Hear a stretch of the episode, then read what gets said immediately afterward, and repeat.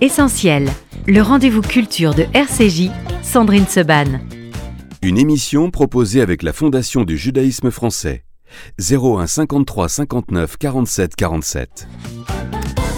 Merci d'être avec nous dans Essentiel. Mon invité ce matin, Abnou Chalmani, J'ai péché, péché dans le plaisir. C'est son dernier roman aux éditions Grasset. Abnou Chalmani, bonjour. Bonjour Sandrine. Merci beaucoup d'être euh, avec nous. J'avoue que quand euh, euh, j'ai dit que j'allais vous recevoir, d'abord, il y a beaucoup de monde derrière la vitre, parce que tout le monde a envie de vous voir, d'échanger avec vous. Vous avez beaucoup de fans dans cette maison. c'est vrai que quand j'ai bloqué cette date d'interview, j'avais pas lu votre livre encore. C'était La femme combattante, la militante militante, la, la, journaliste, celle qu'on a vue sur beaucoup de plateaux de télé, celle euh, dont tout le monde était admiratif, notamment de votre discours lors du, euh, du, prix de la laïcité. Et puis j'ai lu votre livre et, euh, et là j'étais encore plus impressionnée parce que c'est un très grand roman, c'est le genre de roman qui vous marque.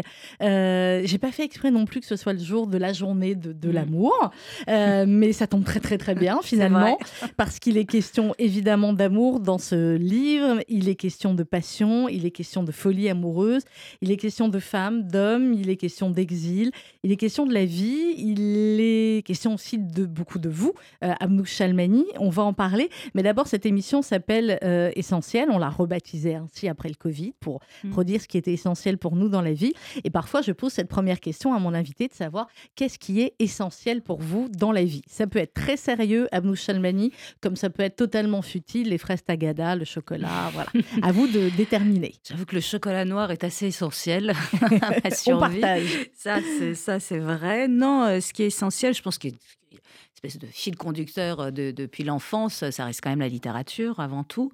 Et je pense qu'elle est essentielle, cette littérature, parce que c'est euh, dans, à travers cette littérature, dans cette littérature, que, et évidemment avec la figure de, de, mon père que j'adore, mais qu'est née mon indécrottable humanisme. Donc, euh, je pense que ce que je suis, euh, ce que je peux défendre ou ce qui m'anime euh, est né dans cet amour de la littérature, cet amour de, la fiction, de l'imaginaire, et que c'est ça qui me permet encore aujourd'hui de tenir debout. Mmh. C'est quoi le premier livre que vous ayez lu ou que votre père vous a fait lire qui a fait un déclenchement, soit pour l'humanisme, soit pour la littérature, soit pour l'envie d'écrire? C'est très parce que alors là, c'est vraiment les, deux vies. Je, suis née à Téhéran et, et je me souviens que je ne voulais pas de livres avec des dessins, parce que je voulais faire comme mon père qui lisait beaucoup. Je voulais que des livres avec beaucoup de mots dedans. Donc j'ai, des souvenirs assez confus de ce que je lisais. Beaucoup de poésie, parce qu'on est quand même dans le pays de la poésie, mmh. qu'est l'Iran. Mais il y a eu cet avant-après, cet exil.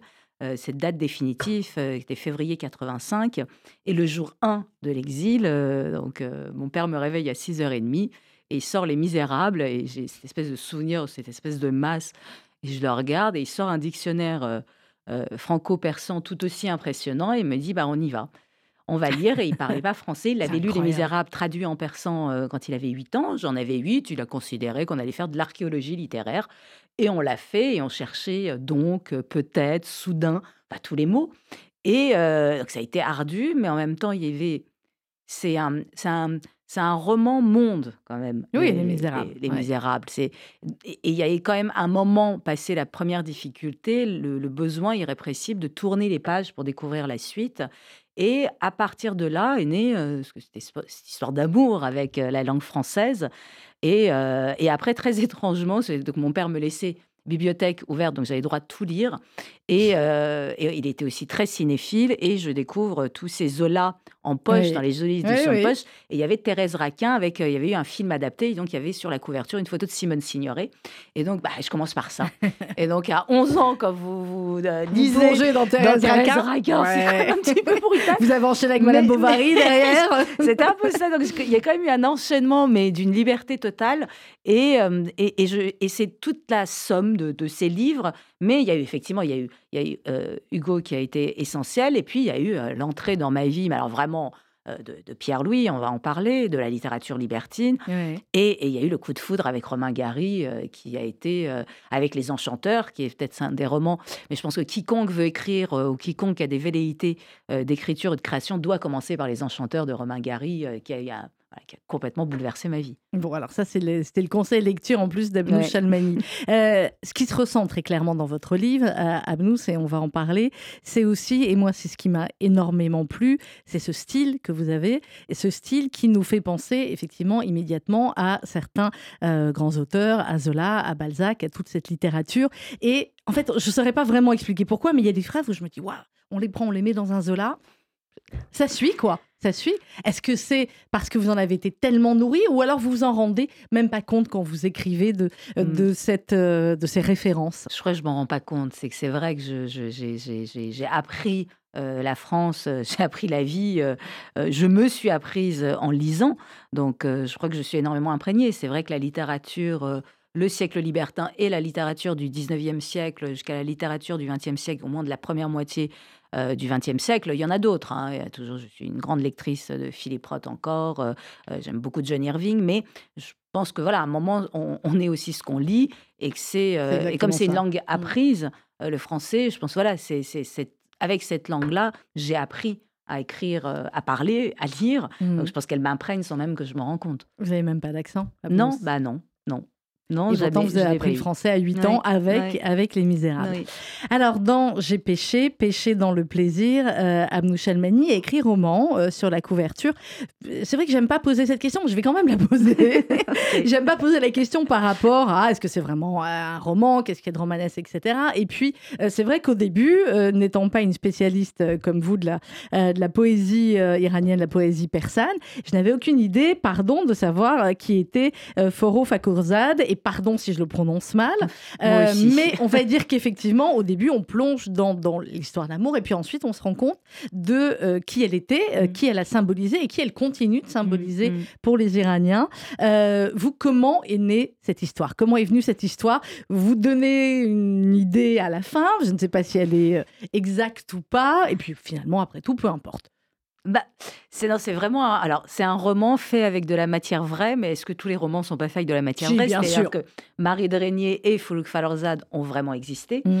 Euh, j'ai, euh, ça a commencé évidemment le confinement nous a vraiment définitivement tous bouleversés. J'étais en train d'écrire tout à fait autre chose et je, ce que je ne fais jamais, je me balade sur les réseaux sociaux. en l'occurrence, je ne suis pas sur les réseaux sociaux, mais sur, vaguement sur Facebook.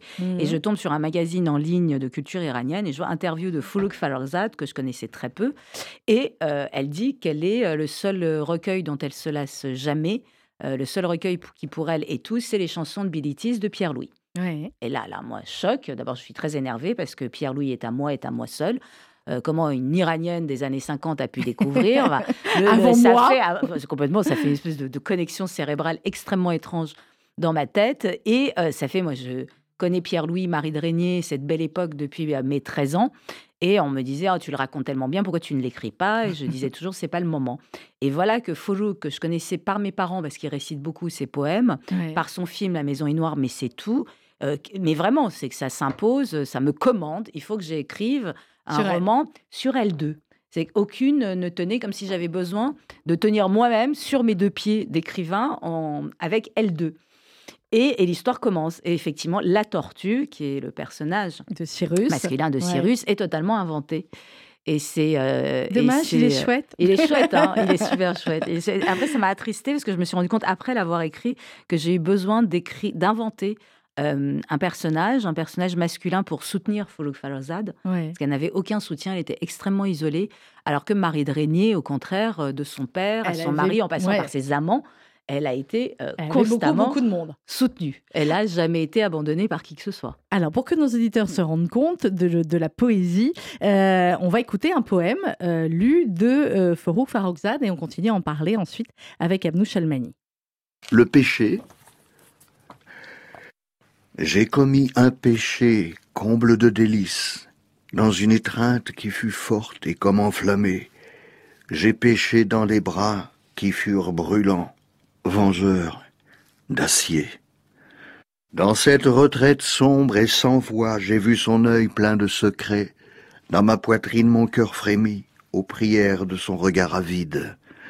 Dans cette retraite sombre et sans voix, dévastée, à ses côtés je m'asseyais, ses lèvres ont versé sur mes lèvres la tentation, me délivrant de la tristesse d'un cœur fou. Dans son oreille, je racontais l'histoire d'aimer. Je te veux, ô ma substance. Je te veux, ô mon étreinte qui me ranime. Je te veux, mon amour fou. De désir, sa prunelle alors s'est embrasée. Le rouge du vin a dansé dans la coupe. Mon corps au creux de ses doux draps contre son corps ivre a tremblé. J'ai commis un péché, comble de délices, contre une idole qui fut frémissante, insensée. Ô mon Dieu, que sais-je? Qu'ai-je donc fait dans cette retraite sombre et sans voix? Voilà, lecture d'un des poèmes de Foro Farrouzat. Comme ça, on est plongé dans, mm. euh, dans son univers. Comment vous l'avez découvert, vous? Est-ce que vos parents vous en parlaient? Est-ce que votre père, qui vous a donc initié plutôt au début à Victor Hugo, vous avez fait lire aussi euh, ses poésies? Alors, c'est très étrange, parce que mon père, euh, étant un pur, son surnom c'est haute tolérance, il était hors de question qu'il m'impose quoi que ce soit. Donc, de temps en temps, je sortais de la salle de bain, il y avait des livres qui traînaient par terre. Bon. Sont plusieurs qui avaient rien à voir, je choisissais un. Et très étrangement, je l'ai découvert toute seule, c'est que je l'ai appelée, je lui dis, mais enfin, comment elle connaissait Pierre-Louis? Elle me dit, ah oui, c'est possible. Il y avait la femme de Chamelou, un grand poète qui adorait la poésie française, elle a dû traduire. Euh, mais il l'a récité beaucoup et c'est toujours le jeu, il sortait une, avec mes parents, ils connaissaient évidemment, comme beaucoup de personnes, de la poésie par cœur. Ils disaient Ah, Omar Khayyam, non, Foulouk Falozad. Ils disaient Ah, Foulouk Falozad, non, Omar Khayyam. Je disais Oh vous m'embêtez, j'y arriverai jamais. Et moi, euh, étrangement, j'ai jamais été très fan de poésie. C'est, j'adorais Pierre-Louis parce que voilà, mais ça n'a jamais été mon truc. Et quand j'ai décidé d'écrire, c'est très bizarre parce qu'autant Marie Drégnier, je connaissais jusqu'à la couleur de ses draps, mmh. puisqu'en Occident, il y a cette euh, culture de la biographie, on a gardé toutes les correspondances, et autant Foulouk Falorzad, dans cet Orient qui ne dit rien, dans cet Orient où la réputation veut tout, elle est morte en 76 et 67, et jusqu'à aujourd'hui, on ne sait rien d'elle.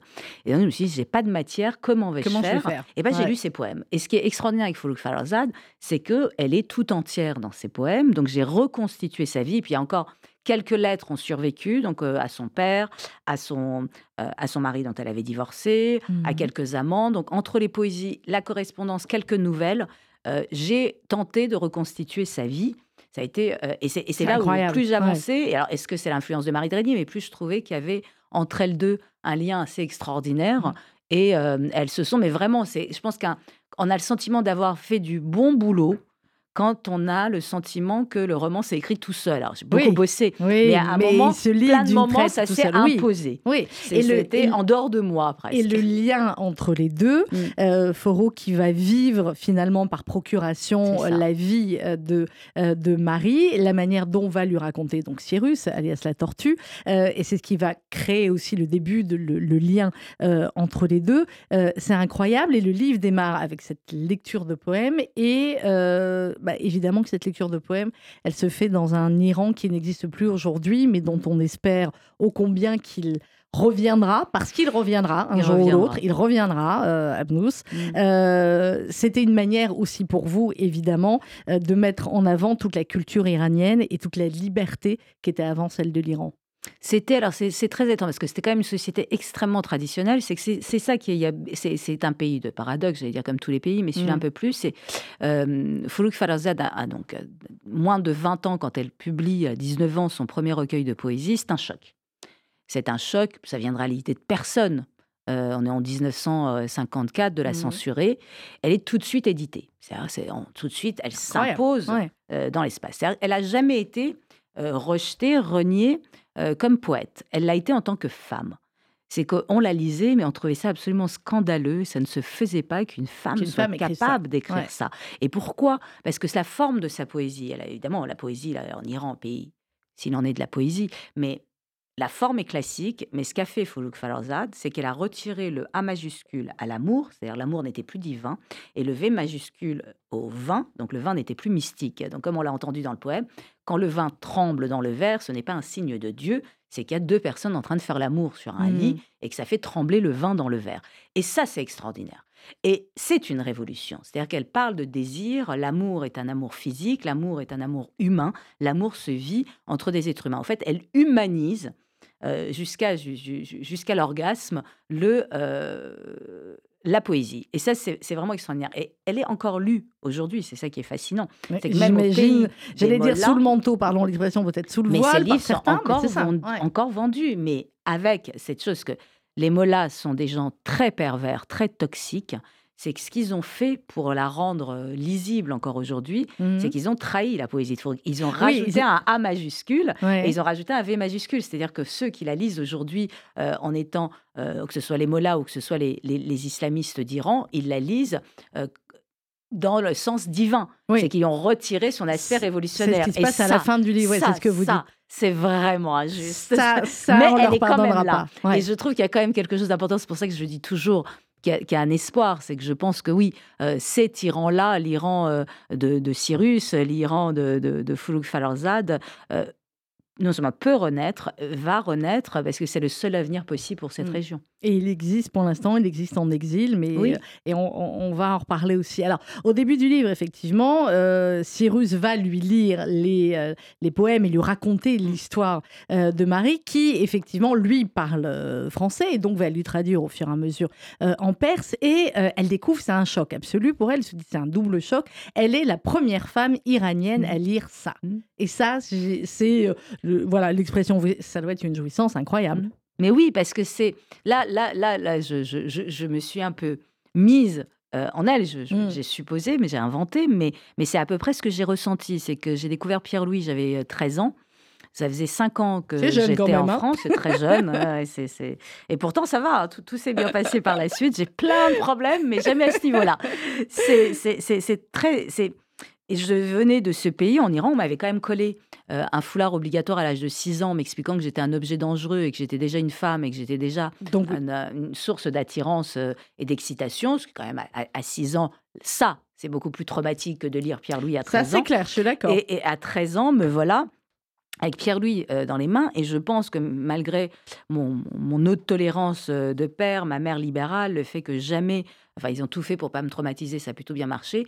Je pense que ce voile-là, cet interdit-là, euh, cette chair occultée et pourtant surprésente m'avait quand même un peu traumatisée. Mhm. Parce qu'au moment où je lis Pierre-Louis et que, outre ses poèmes lyriques qui sont sublimes, il a surtout introduit le rire dans l'érotisme. C'est qu'il a Ouais. fait des poèmes pornographiques à mourir de rire. En tout cas, moi, ça me fait rire. Ça fait beaucoup moins rire d'autres gens. Moi, je suis sensible à ça. Et je découvre Pierre-Louis, je découvre ces poèmes-là et j'éclate de rire. Et ce rire-là, ce rire face à un poème pornographique m'a totalement guéri du voile, de l'interdit, euh, du, du drame de la chair, quoi. Mais vraiment, Vous avez c'est vous- extraordinaire. Vous avez cette image-là, Abnous, quand on vous a imposé de mettre le voile à 6 ans, vous êtes parti à l'âge de 8 ans, Mm. donc pendant 2 ans. Mm. Vous avez cette image-là ou c'est ce qu'on vous en a raconté Ah non, je l'ai. Vous l'avez clairement Ah oui, oui, Ouais. je l'ai, je l'ai. C'est, c'est que c'est pendant longtemps, euh, ça a été, euh, ça a été physique. C'est-à-dire encore aujourd'hui, si je suis un peu fatiguée, je, je- je- quand je croise une femme voilée, je suis pas bien. J'ai Mm. un sentiment d'étouffement. Ça, c'est un, c'est une sensation que j'ai gardée. Mais dans les premières années en France, il y en avait beaucoup moins. On arrivait à 85, il y avait beaucoup Oui. moins. Mais c'était quelque chose qui non seulement me m'étouffer, mais me tétaniser. C'est un, alors c'est, c'est très étrange parce que c'est, vraiment physique. Mm. Et plus tard, euh, j'avais découvert euh, des études euh, psychiatriques qui avaient été faites sur des femmes qui avaient porté le voile, qui l'avaient retiré. Ce qui était étonnant, c'est évidemment, elles parlaient d'un œil, d'un troisième œil qui les observait, euh, d'un sentiment d'être tout le temps surveillé en portant ce voile et de ce sentiment d'étouffement. Donc, de toutes les études qu'on a pu faire sur des femmes qui ont porté le voile, cette dimension euh, d'occultation du corps, cette dimension physique est une réalité. Et ça, ça, c'est quelque chose que oui, je pense que j'aurai toute ma vie. Mm. Euh, Abnou Chalmani, dans J'ai péché, péché dans le plaisir, aux éditions euh, Grasset, euh, on l'a dit, il y a ces histoires d'amour finalement parallèles, il y a Mm. ces- cette liberté évidemment de, de ces femmes, et il y a euh, bah, cet amour absolu. Ils ont tous à un moment donné Mm. dans leur vie Mm. vécu un amour absolu. Pas complètement impossible du côté de Cyrus, parce qu'il euh, voilà, il a en tout cas dans le livre euh, les, les- les relations avec elle, même si c'est pas exactement ce qu'il aurait euh, souhaité. Elle aussi, enfin, chacun à la Mm. fois trouve à un moment donné de Mm. sa vie euh, l'amour Mm. et en même temps le père ou c'est pas ce qu'il aurait voulu. Oui, c'est ce que je voulais, je pense, euh, avant tout, c'était euh, de, raconter l'amour et de raconter l'amour, euh, que ce soit l'amour de la poésie, l'amour de la littérature, l'amour, et tous ces personnages-là sont animés par l'amour, parce que je trouve qu'aujourd'hui, no- notre modernité malmène l'amour, en fait un lieu de domination, en fait un lieu dangereux pour les femmes, en fait un lieu de perdition, alors que c'est un lieu où on se grandit, on souffre et dans cette souffrance, il y a, il y a une manière de se grandir, de mesurer son humanité à l'autre. C'est l'altérité absolue, c'est l'idée de faire passer l'autre avant soi. C'est quand même quelque chose mmh. Et c'est c'est une liberté, c'est quand même quelque chose d'extraordinaire. Et je voulais absolument que tous ces personnages, ce n'était pas très difficile, parce qu'en prenant Foulouk Falosa, des Marie Dredi, qui sont quand même des grandes amoureuses, et de voir jusqu'où, de quoi peut accoucher l'amour. C'est très étrange que chez Marie Drégnier, son besoin d'être tout le temps amoureuse, d'aimer cette femme qui a été une grande amoureuse de bout à bout, n'a pas, a préféré sacrifier quelque part sa littérature. Elle n'a pas été une grande poète, elle n'a pas été un grand mmh. écrivain. Elle a été alors là, comme on la lit aujourd'hui par rapport à ce qui peut sortir aujourd'hui, on trouve c'est quand même très très très bien écrit, mais euh, elle, a elle a sacrifié euh, son bonheur quotidien à ce que répète la grande littérature. Fouloug a, a, été cette femme d'une sensualité aussi sensuelle qu'elle pouvait être Marie de mais elle avait cette obsession, cet mmh. amour de la poésie qu'il apportait. Elle voulait marquer l'histoire. Elle y arrivait. Mais ça aussi, c'est une forme d'amour. Euh, mais oui, mais c'est ce que Cyrus dit à un moment mmh. donné, et c'est ce qui va, euh, vous dites dans le livre, obséder euh, c'est que Cyrus sait qu'il est en train de lui dire qu'une œuvre se paye content en malheur. Mmh. Il sait qu'il lui fait mal en justifiant ses souffrances, mais il continue en lui apprenant que peut-être que le chef-d'œuvre de Marie ne fut jamais écrit. C'est-à-dire qu'on ne peut pas bien écrire si on est totalement heureux. Ça, c'est ce qu'on dit souvent que les plus grandes œuvres. C'est ce qu'on dit. Alors moi, mais c'est vrai, la citation, mais c'est vrai. Alors aussi étrange. Alors je, je c'est là où c'est vraiment un roman, c'est que je, je pense c'est vrai pour Foulouk, c'est qu'elle avait besoin de résistance pour créer, qu'elle était tellement en décalage avec son environnement que c'est cette euh, résistance de son environnement, son décalage, parce qu'elle est, un moment, je pense que je, je, l'écris, c'est que Foulouk n'allait avec aucun temps de l'Iran. Elle était une singularité extraordinaire. moi, je suis incapable d'écrire quand je suis malheureuse. C'est un truc, ça marche pas du tout avec moi.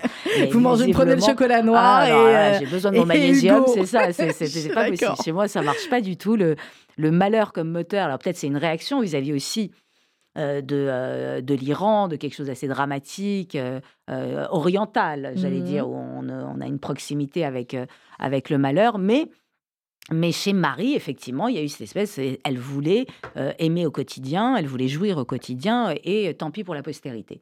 Et Foulouk a absolument le contraire. Ça, c'est ça, c'est vraiment une chose qui les différencie toutes les deux. C'est ce qu'il dit à un moment donné aussi, le pouvoir de la vie face à l'éternité mmh. littéraire. Voilà, ah, c'est ça, c'est un choix. Bah vous, vous avez les deux. Ben, je ne sais pas, ça c'est bah, la postérité. je pense que vous aurez les deux. bon, on verra, on a le temps pour la postérité, Abnous.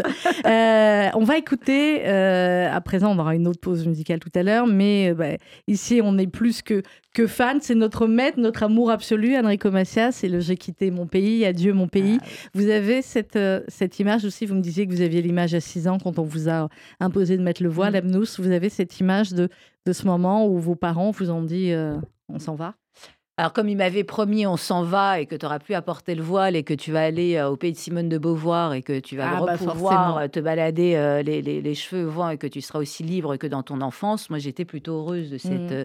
de, cette, de cet exil. Après, après, je pense que ça m'a permis de me constituer une petite boîte de mélancolie qui est quand même un moteur pas inintéressant pour les émotions, pour écrire, pour aller euh, se sonder. Mais entre-temps, quand même, je suis devenue quand même profondément française. Et, Mais oui. Et c'est quand, même, euh, c'est quand même mon pays, c'est la France. Mais oui. Euh, j'ai quitté mon pays. Adieu mon pays. Enrico Macias sur RCJ. On se retrouve juste après avec Abnou Chalmani.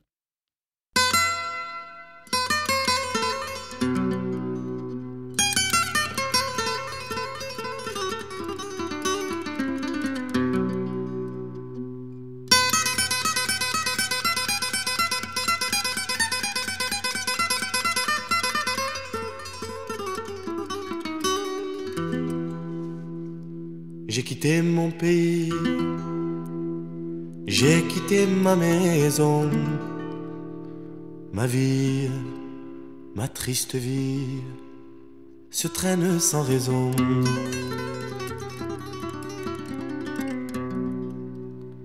J'ai quitté mon soleil, j'ai quitté ma mer bleue, leurs souvenirs se réveillent bien après mon adieu. Soleil, soleil de mon pays perdu, des villes blanches que j'aimais, des filles que j'ai jadis connues. J'ai quitté une amie. Je vois encore ses yeux, ses yeux mouillés de pluie, de la pluie de l'adieu. Je revois son sourire si près de mon visage. Il faisait resplendir les soirs de mon village. Mais du bord du bateau qui m'éloignait du quai, une chaîne dans l'eau a claqué comme un fouet. J'ai longtemps regardé ses yeux bleus qui fuyaient. La mer les a noyés dans le flot du regret. Enrico Macias, Adieu mon pays. Notre invité ce matin est Abnou Chalmani pour son livre J'ai péché, péché dans le plaisir. C'est aux éditions Grasset. Abnou, j'ai essayé de l'en empêcher, mais il fallait bien qu'il y ait un homme aussi dans cette émission et qui est notre jeune chroniqueur Samuel Bérébi. Bonjour. Bonjour Sandrine. Bonjour Abnou Chalmani. Bonjour Samuel. Comment ça va? Ça va très bien. Je suis très heureux d'être là assis à côté de vous. Ça c'est ça. En plus, on va pas se mentir, vous êtes la classe incarnée. Voilà. Là, moi, regardez, j'ai mis le pull, le col roulé. Et quand on a su que vous étiez l'invité de Sandrine à la radio, le groupe WhatsApp, c'est par tout le monde s'est fait beau. Hein. Daniel, regardez, il s'est rasé, il s'est coiffé. C'est incroyable. Non, je vous assure, c'est vrai. C'est vrai, Sandrine ou pas? C'est vrai. Alors, je voulais vous dire, Sandrine, Abnous, bonne Saint-Valentin. Merci. Je sais pas si vous avez prévu quelque chose ce soir. On sait pas, on aime bien qu'on nous fasse des surprises. Des surprises, petites surprises. Mm. Parce que moi, je, fais du stand-up et du coup, j'ai trouvé la technique. Tous les soirs de Saint-Valentin, je joue pour échapper au restaurant très cher euh, à 200 euros par personne. D'ailleurs, les filles, j'ai un message pour vous. Arrêtez de faire semblant de chercher dans le portefeuille quand l'addition arrive. Il faut plus faire ça. On la connaît l'histoire. Non, on va non et on le sait qu'on va la payer l'addition. Vous le faites, euh, euh Mais moi, il m'arrive souvent d'inviter. J'aime bien inviter. Ah, ah voilà. ça c'est bien. Sandrine, il faut faire ça. Mais je fais aussi.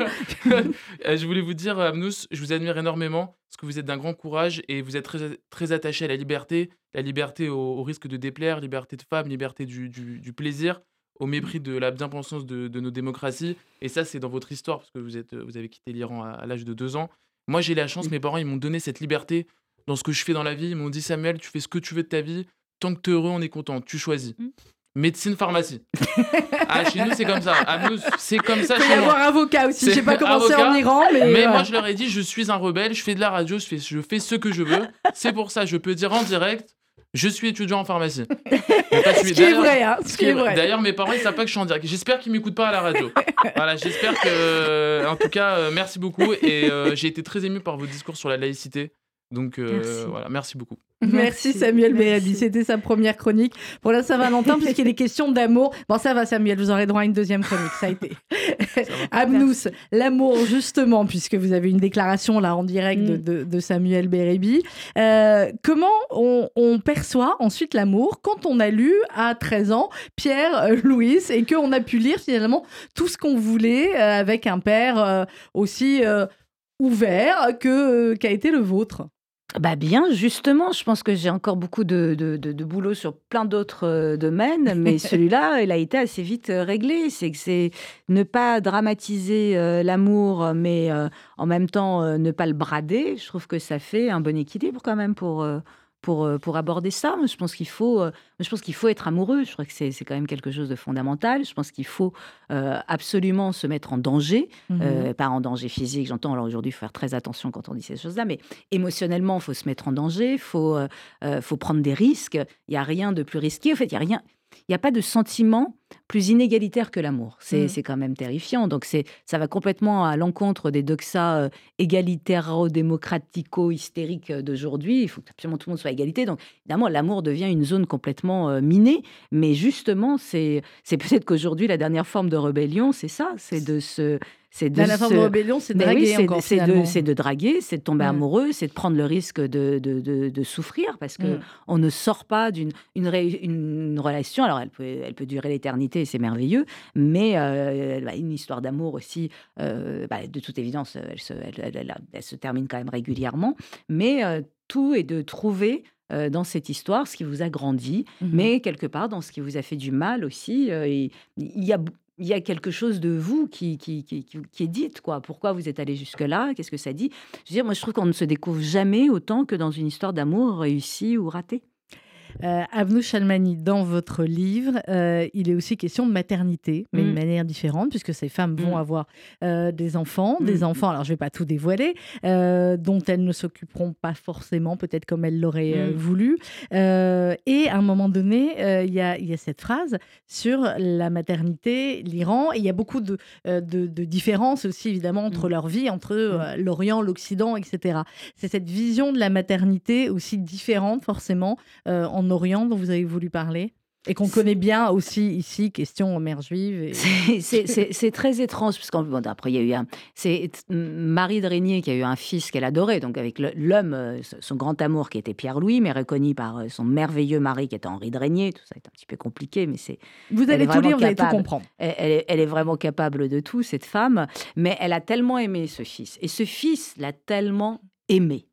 C'est qu'elle l'a écrasé, c'est qu'il n'a pas été capable de tomber amoureux de qui que ce soit d'autre que de sa mère. Quoi. Il l'aimait, mais d'un était amour. juive. euh, elle, a un petit fond. euh, mais- et, et lui, il a été, enfin, il a été écrabouillé. Euh, Foulouk elle a eu ce fils très jeune, à 17 ans. euh, avec, euh, avec son, son, bah, son unique mari, parce qu'après elle a divorcé. ouais. Et lui, qui pour se venger, lui a non seulement retiré la garde, mais l'a empêché de le, de le voir.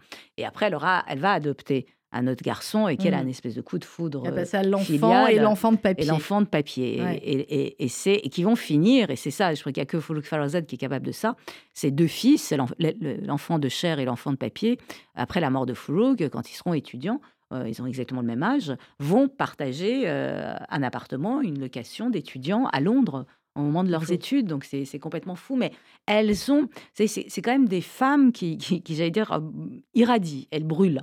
Euh, donc je, Elles ont brûlé leur elles vie. ont, elles ont, Ouais. elles ont. Même si l'une a disparu Voilà. très jeune et l'autre a vécu, accident, mais- euh, Et je pense que les premières Ouais. victimes, ça a été, c'est très étrange, parce que Hossein Mansouri, qui a été son fils euh, adoptif à Foulou, qu'il adorait, euh, toute sa vie, à chaque interview, alors que ça a été un grand traducteur, etc., il vivait en Allemagne, ça a été un grand traducteur de l'allemand euh, en français, en, persan, etc. Et il disait, je suis en train d'écrire le livre sur euh, ma mère, sur Foulou Farzad, je suis en train d'écrire, et il est mort il y a deux ans, il n'a jamais été capable d'accoucher de cette biographie, et son fils de chair, euh, euh, Camille, qui était peintre figuratif, bah, comment pour le dire simplement, il était mauvais. Était mauvais. C'est qu'elles ont. euh, et Tigre, le fils de Mhm. Marie de Régnier, euh, était un excellent caricaturiste, mais il était trop paresseux. Au final, il n'y avait ni le génie euh, de, son vrai père, euh, Ni- euh, ni, j'allais dire. Parce que Henri de Régnier, on l'a complètement oublié, mais c'était un immense écrivain, vraiment. Oui, c'est- c'est- c'est- découvert aussi c'est- ah, grâce à il est- votre il est- livre. Il est, il est, pff, vraiment des grands poètes, grand écrivain. Et il n'avait pas leur génie. Donc, euh, c'est un peu des sacrifiés sur l'autel du génie de leur mère. Euh, avec une, une violence extraordinaire. Et, mais c'est vrai que Fouloug, là-dedans, alors Marie a été adorée par son père, euh, sa mère euh, s'est absente, elle préférait l'aîné qui lui ressemblait. Euh, Fouloug Falarzad a été euh, vraiment reniée par sa mère. Sa mère l'aimait pas du tout, elle la trouvait trop garçon manqué, elle était incontrôlable. Et son père en avait honte. C'est terrible. Et en même temps, euh, quand le père disparaît, à un moment donné, vous écrivez En mesurant la distance entre elle et Marie, Farouk saisit l'injustice de sa relation au père. Mm. Nous guérissons en acceptant l'inéluctable. Peut-être qu'il est déjà trop tard pour Farouk. En guérissant de son père, elle aurait encore dû se consoler de sa mère, de ses frères et sœurs, de la société, des intellectuels, de l'Iran. Mais peut-on seulement guérir de son pays natal? Je vous Mm. pose la question, Abnous. Écoutez, je pense que c'est ça qui me différencie, j'espère, d'elle, et qui fait que je sois moins tragique et moins malheureuse qu'elle. C'est que je pense, moi, j'ai guéri de mon, de, de, de- de mon pays natal, dans le sens où j'ai transformé euh, ces, euh, cette forme de mélancolie, cet exil en quelque chose d'assez positif. euh, euh, dans le sens où je le vois bien, c'est que je m'en étais rendu compte assez, assez vite que je suis la première euh, dans ma famille, dans mes deux familles, maternelle et paternelle, avoir Mhm. vécu seule, à avoir, euh, à avoir, c'est quand même, non mais c'est quand même pas Ouais, rien. ouais, ouais, bien sûr. C'est quand même, euh, c'est quand même un petit choc et pour eux et pour euh, et pour et pour moi, je pense que et je crois qu'on va, c'est- terrible, mais l'injustice est là. C'est moi, je pense que je suis la fille de mon père. Et je pense qu'il y a une injustice terrible, c'est quand on est la fille de son père, et ben ça se passe mieux. Ça se Mhm. passe mieux parce que moi j'ai eu, euh, je peux euh, paniquer, euh, avoir un manque de confiance en moi extraordinaire à beaucoup de moments, mais de depuis l'enfance, j'ai cette figure de mon père dont je sais que l'amour est absolu et que rien ne pourra, euh, ne pourra le détruire. Jamais changer ça. Ouais. Mm. Et ça, je, et je crois que ça, c'est une, C'est une force pour la c'est une force et c'est une injustice parce que bah, c'est quelque chose dont j'ai parlé déjà avec euh, Mm. euh, Elisabeth Badinter, c'est que voilà, il y, y a quand même il y a des filles de leur père et les autres et c'est terrible. Vous prononcez le nom d'Elisabeth Mm. Badinter. Dans 20 minutes, il y aura l'hommage national euh, à Robert Badinter. Euh, c'est beaucoup d'émotions aujourd'hui, évidemment, de dire au revoir à. à- Il n'y a même pas de mots, en fait, pour Robert Badinter. Mm. C'est vous dites son nom et voilà. Euh, quand on a, comme vous, adopté la France, quand on a été adopté par la France, quand on voit tout ce que Robert Badinter a apporté à la France, qu'est-ce que vous auriez envie de dire aujourd'hui? Si vous avez cité Elisabeth Badinter, c'est que j'imagine que vous l'avez rencontrée. C'est les, les Badinter, je dirais Robert et Elisabeth Badinter, euh, c'est euh, c'est vraiment l'honneur de la France. Dire, ils ont été extraordinaires euh, à, à tellement de, de, de- de- de points de vue. C'est pas, dire, on, a, on résume euh, Robert Badinter à, et, c'est vrai, à l'abolition de la peine de mort, à la dépénalisation de l'homosexualité, à énormément de choses, mais en tant que et, et- et on oublie euh, énormément de choses, la, la violence qu'il a subie, la violence première de voir son père sous ses yeux emporté euh, et, et- et déporté euh, et assassiné, Euh, le, le fait que s'il n'en- il n'en ait pas fait une haine de la France, mais qu'il ait contribué à bâtir cette France-là dans laquelle nous vivons en Concorde grâce à la laïcité. Dans toutes ces interviews, quand on lui dit quelle est la chose importante, eh ben, il renvoie à la laïcité, à dire à quel point c'est important. Euh, on a aussi tendance aujourd'hui à oublier leur combat pour la laïcité Bien sûr. à, à Elisabeth et à Robert Badinter, le fait, l'importance qu'ils accordaient à la méritocratie, à l'effort, au travail, à l'école, c'est quand même pas rien. Et c'est quand même des choses qu'on a tendance à oublier. C'est qu'il faut faire un effort dans la vie, c'est que tout n'est pas Faut acquis. travailler. Il faut travailler. Et ce sens, et moi je trouve que c'est quelque chose qui m'a toujours fasciné euh, chez les deux, mais chez Elisabeth Badinter, euh, parce que je la, je, je- je- je la connais très peu, mais c'est le, le- son acharnement à l'étude, mais vraiment Mm. le terme étude, elle l'étudie. Et j'ai toujours tendance à dire, Elisabeth Badinter, je l'ai rencontrée au XVIIIe siècle, parce que c'est sur cet amour euh, de, de, de- de la littérature du XVIIIe siècle qu'elle m'a fait rencontrer ces figures féminines, euh, Madame du Châtelet euh, et, et- et- et tant d'autres, et que c'est vraiment de l'étude. C'est qu'on apprend et on grandit avec le savoir. Et c'est ce que l'un et l'autre ont fait. Donc, en dehors de, j'allais dire, du, du concret de ce qu'ils ont apporté, Hum. euh, je veux dire, et aujourd'hui, je suis désolée, quand on, on- on- le seul féminisme, le féminisme qui a un sens, le féminisme qui est l'émancipation, le féminisme qui est l'autonomie, le féminisme qui est et le passé et l'avenir, c'est celui d'Elisabeth Badinter, qui est euh, conspué par le néo-féminisme. Et là, Vous appelez ça le néo-féminisme. Oui, c'est bien, on va les appeler comme ça. Bah c'est- oui, oui, oui. non, mais il faut bien. bah, Voilà. il faut bien leur donner un nom. Oui, C'est- c'est- enfin, on en aurait d'autres, mais qui seraient. Oui, bon, mais bref. on peut qu'on peut pas dire. à voilà, qu'on voix. peut pas dire à la radio. Ou alors on se prend un procès, mais après, ça. ça, Oui, ça oui, peut, pour certains, il n'y a, il y a pas de problème. ouais, Euh, on, on va y revenir, Abnou Chalmani, euh, mais à un moment donné, dans le, dans le livre, il y a cette rencontre avec euh, Henri Bernstein, euh, juif, euh, dont euh, Marie, effectivement, va prendre, ça va être un amant euh, absolu pour elle, euh, et euh, elle va prendre sa défense à certains euh, moments contre Louis Daudet euh, et d'autres, et vous avez cette phrase, ça passe toujours, enfin, en tout cas, c'est ce que dit Bernstein, euh, ça passe toujours les éruptions d'antisémitisme aigu. Mm. Là, c'est la seule phrase avec laquelle je n'étais peut-être pas tout à fait d'accord. Ça fait 5700 que, que ça passe pas vraiment. Ah non, ça passe Non, je vous jamais. mais les éruptions, c'est les vrai. éruptions, C'est que c'est qu'on on est. où on en est aujourd'hui? C'est une est- éruption Mais alors, euh, c'est- c'est intéressant l'affaire euh, Bernstein, Henri Bernstein, parce que Marie de Régnier évolue dans, dans un monde, cette belle époque-là, euh, ce milieu littéraire-là, et en majorité antisémite. C'est ce qu'on appelle l'antisémitisme de salon, c'est Voilà. normal, on a des amis On est juifs. antisémite comme ça. Non mais on a Voilà. des amis juifs, ils viennent bouffer à table, on les aime beaucoup, mais euh, on est antisémite. Mm. D'une manière, euh, voilà. C'est ce fameux antisémitisme que disait Bernanos qui a déshonoré euh, Hitler et la Shoah. Qu'on était antisémite parce que, parce que quand même, comme dirait Mélenchon aujourd'hui, quand même, ils ont quand même crucifié Jésus. Ben hein. oui. Bah oui. Bah, j'ai- J'avais oublié qu'en plus Ils il le reprend. pouvoir, Bah oui, ça. évidemment, Oui, l'argent, Rothschild, tout ça, tout ça. Et euh, on est, on est, on est dans, ces, dans cette idée-là. Marie de Régnier évolue là-dedans. Elle n'est pas du tout politique. Comme dirait euh, Henri de Régnier, l'affaire l'a jamais intéressée, Mhm. sachant l'affaire Dreyfus. Et voilà qu'elle s'entiche d'un juif. C'est pas qu'elle s'entiche d'un juif. Elle tombe Follement. folle amoureuse d'Henri Bernstein. Et Henri Bernstein, à ce moment-là, une de ses pièces est acceptée au Théâtre français, qui est de la comédie française. Et là, Léon Daudet, euh, les Camelots du Roi, tous les antisémites se mobilisent. On est quand même obligé d'envoyer l'armée. Et je crois que c'est une des premières pétitions signées. C'est-à-dire que Marie de Régnier, pour la première fois, s'affiche, mais part en vacances avec Henri Bernstein, s'affiche.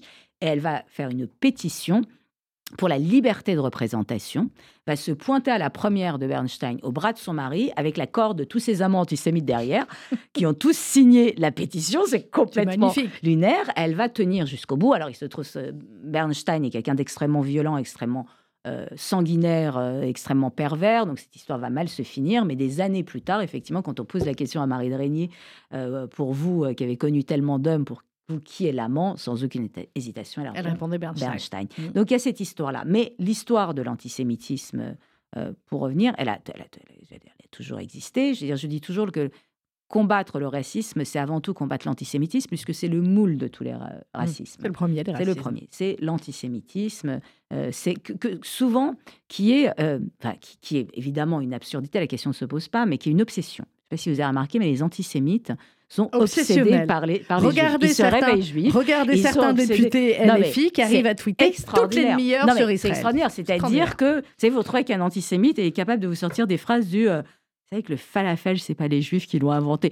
Genre, le truc qui est fondamental dans, la, dans son existence, d'aller chercher, d'aller chercher euh, qui est juif, qui n'est pas juif. Il y a un côté je, obsessionnel du juif. Et, il y a, euh, et cette obsession va quand même, euh, c'est euh, Jean-Yves Camus qui, qui en parlait la dernière, la dernière fois une conférence où on était ensemble, c'est quand même, c'est l'antisémitisme va aussi loin que pour Hitler, le nazisme. Hum. C'est-à-dire, En gros, ils auraient pu gagner, ou en tout cas, ça aurait dû, pu, durer, pu- pu durer plus longtemps si la solution finale, la chose n'avait pas été mise en place. C'est que ce que ça a coûté en termes euh, d'énergie, en termes d'hommes, de militaires, de mobilisation, pour tuer un maximum, Hum. assassiner un maximum de juifs et qui aurait pu être détournés sur le front, etc. Je trouve qu'il faut toujours garder ça en tête à quel point Ouais, c'est une obsession. Ouais, L'antisémitisme existe d'une manière continue et partout. Il se trouve qu'il change.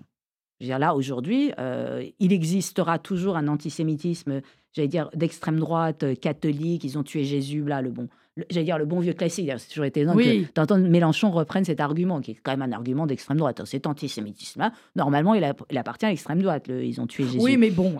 Mais voilà, maintenant, ils ratissent vraiment large. hein. Et euh, on a le nouvel antisémitisme qui est le plus vivace aujourd'hui, qui, on va dire, pourquoi il est plus vivace, c'est qui tue. C'est au nom de l'antisémitisme islamiste qu'on tue des juifs, en France C'est et au- ailleurs. C'est au nom Ça, de l'antisémitisme islamiste qu'on a tué le 7 Exactement. octobre. Alors, ça, il faut quand même le répéter. On n'a pas tué des Israéliens. Le pogrom du 7 octobre, on a tué des juifs. Et je pense que ça, ça, c'est quand même quelque chose d'essentiel. D'ailleurs, ils l'ont dit. Je veux dire, malgré leur communiqué pour expliquer qu'au fait, euh, les civils étaient des dommages collatéraux quand le Hamas a sorti ce texte absolument délirant.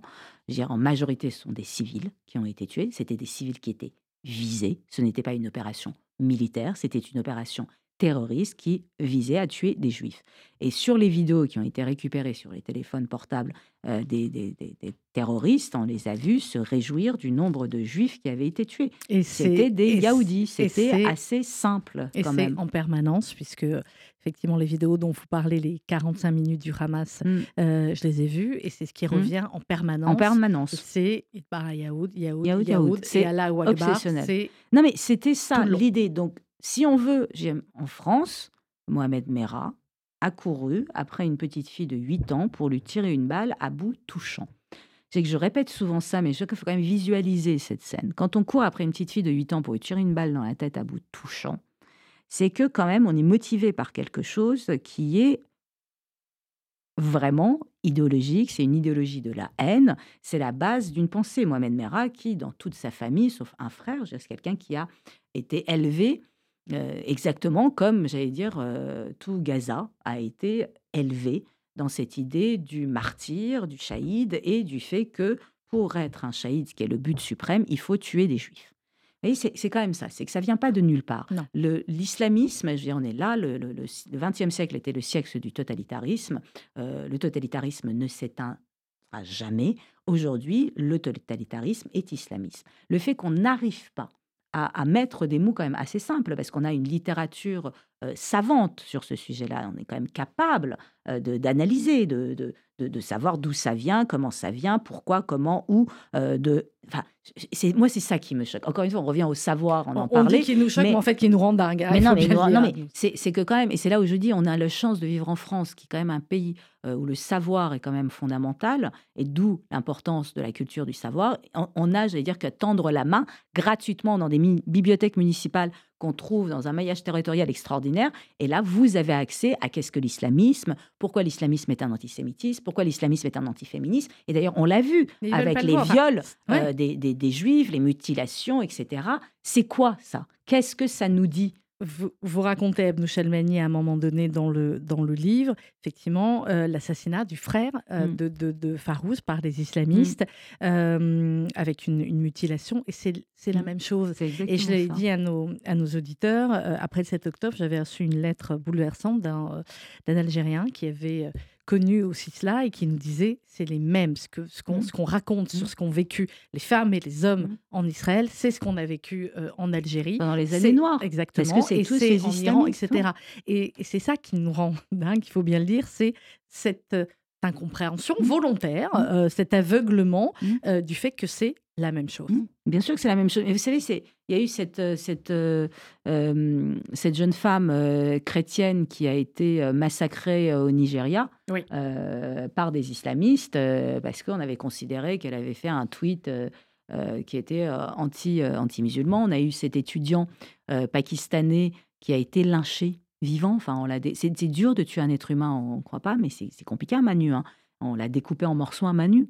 Euh, un matin en arrivant à la fac. C'est ça l'islamisme. C'est l'islamisme qui tue des étudiants iraniens, c'est l'islamisme qui tue euh, des étudiants athées pakistanais, c'est l'islamisme qui tue partout où c'est possible des juifs. Ça, c'est quand même une réalité que je pense qu'il faut intégrer et qu'il faut Là, euh, aujourd'hui, plus que jamais, je dis souvent, là, là, là c'est la dernière, euh, c'est la dernière bataille. Il ne faut pas qu'on perde cette guerre-là contre ce mmh. totalitarisme-là, parce que ce qu'on perdra, c'est nos démocraties libérales, euh, c'est cette conversation, c'est la qualité de cette conversation, c'est la possibilité pour Samuel de faire une chronique libre tout en étant étudiant en pharmacie pour faire plaisir à sa maman.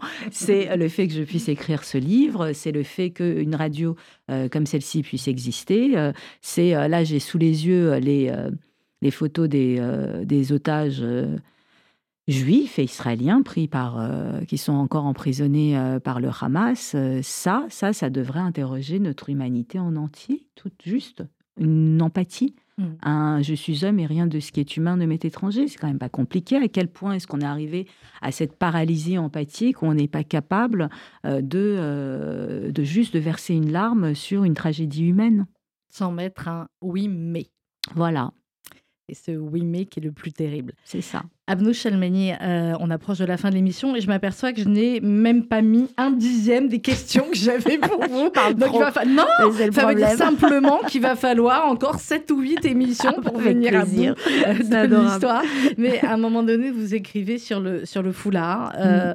Dites dans chaque foulard noué autour du visage d'une femme, dans chaque nœud, chaque teinte, chaque pli, il y a un positionnement politique. Celles-là sont, pour, sont du genre haut degré de religiosité, noir les foulards, noir les vêtements, noir les âmes, noir les barbes, noir les cœurs, de vrais islamistes. Qu'est-ce qu'on peut faire, Abnou Chalmeni, à notre niveau pour rapporter de la lumière euh, en Iran? Ah bah non, bah ça, elles sont les, les vous savez quand les, cette image, je pense c'est là où je me suis dit c'est vraiment une révolution euh, en, en, Iran qui est en train de se passer l'automne dernier, mais euh, ça avait commencé en 2019, à l'automne 2019, mmh. juste avant le Covid, vous avez eu des manifestations de la faim en Iran et pas juste à Téhéran, vraiment partout, et qui commençaient en la faim contre le gouvernement et tout d'un coup euh, il y a eu commencé à avoir le nouveau mot d'ordre et qui a été repris l'année dernière où les Iraniens hurlaient, les Iraniennes hurlaient dans les rues, ni Gaza ni Hezbollah, je donne ma vie pour l'Iran. Arrive le Covid, tout ça s'arrête. Moi, je suis là, non mais attendez, regardez, il se passe un truc, là, il se passe un truc. Et arrive cette révolution, ce que je continue à appeler une révolution sourdine l'année dernière. Et c'est mon père qui m'envoie cette image-là, euh, filmée par euh, des, amis qu'il a encore en Iran. On est le jour de la commémoration de la libération des Juifs de Babylone. Mmh. Et on a des gamins de 20 ans. Donc, pas des gens qui ont la culture de mon père ou moi qui ai, qui la chance d'avoir cette transmission-là, mais des gamins de 20 euh, ans à Tabriz, à Machad, à, à, à Téhéran qui ce jour-là sont en train de marcher dans les rues en disant Nous sommes les petits-enfants euh, de Cyrus le Grand. Cyrus le Grand qui a libéré les Juifs de Babylone et financé euh, la construction du Second Temple, repris par son fils euh, Darius le Grand. Et là, je me suis dit Bah voilà, voilà ce qu'on peut espérer. D'ailleurs, à chaque fois euh, que euh, l'Iran, je veux dire concrètement, euh, les deux peuples les plus anciens sur cette terre, hein, qui ont 3000 ans d'existence au Proche et Moyen-Orient, c'est les Persans et les Juifs, je veux dire, c'est les cousins. jusqu'à la révolution islamique, moi, ma grand-mère maternelle s'est fait opérer de son cancer des seins à Tel Aviv avant la Révolution. Euh, il y avait des euh, Téhéran, euh, Tel Aviv, donc c'est quand même quelque chose qui aujourd'hui nous paraît complètement aberrant. mais, on, a, on a une monarchie immonde, un totalitarisme qui est à la tête de l'Iran. C'est 20% de la population qui soutient ces monstres à barbe et vous avez 80% de la population qui est avide de reprendre les vols euh, Téhéran-Tel Aviv. Donc, euh, moi, euh, vous savez, il y avait un, demi-million de, juifs iraniens avant la Révolution, qui sont la plupart soit aux États-Unis, soit en Israël. Donc moi, ce que j'espère, c'est que bientôt, on passe le vendredi à Tel Aviv et le dimanche à Téhéran. Pourquoi pas? Ce serait bien, on le fait ensemble. Alors la première ligne, la première ligne Téhéran Tel Aviv, on l'a fait. Abnou Chalmani, merci infiniment. Merci à vous, merci pour ce que vous écrivez, qui est un bonheur. Si vous aimez la littérature, vous allez mais, mais, mais vous régaler euh, pour ce que vous êtes, pour ce que vous faites. On n'oubliera jamais que euh, quelques jours après le 7 octobre, quand il y a eu cette grande manifestation euh, à Paris, parfois on avait l'impression de tous se connaître dans la communauté juive. Et puis il y avait les femmes iraniennes qui étaient là avec leur drapeau. Et je peux veut dire que c'était un moment mm. euh, qu'on n'oubliera jamais. Donc sur cette radio, sur cette antenne, sur cette maison FSU, tout ce qu'on pourra faire pour, euh, eh bien, et parler de vos talents, ça c'est une chose. et puis faire en sorte euh, qu'on puisse créer rapidement la ligne Téhéran-Tel Aviv, mm. ben voilà, comptez sur nous. Merci beaucoup à Merci à vous, merci à Samuel Beribi. Alors on va mettre une petite pause musicale pour terminer. Je suis nulle en, persan, donc c'est le, l'hymne de la révolution, là, euh, la révolution des vrais. Euh, baranier, baraillé. Voilà, qui veut dire? Qui veut dire pour. pour, oui, voilà, pour. Pour, et eh ben voilà, eh ben on est pour aussi. Euh, et dans quelques instants sur RCJ, évidemment, une édition spéciale, euh, en partie euh, réalisée Place Vendôme, où va se dérouler dans quelques minutes l'hommage à Robert Badinter.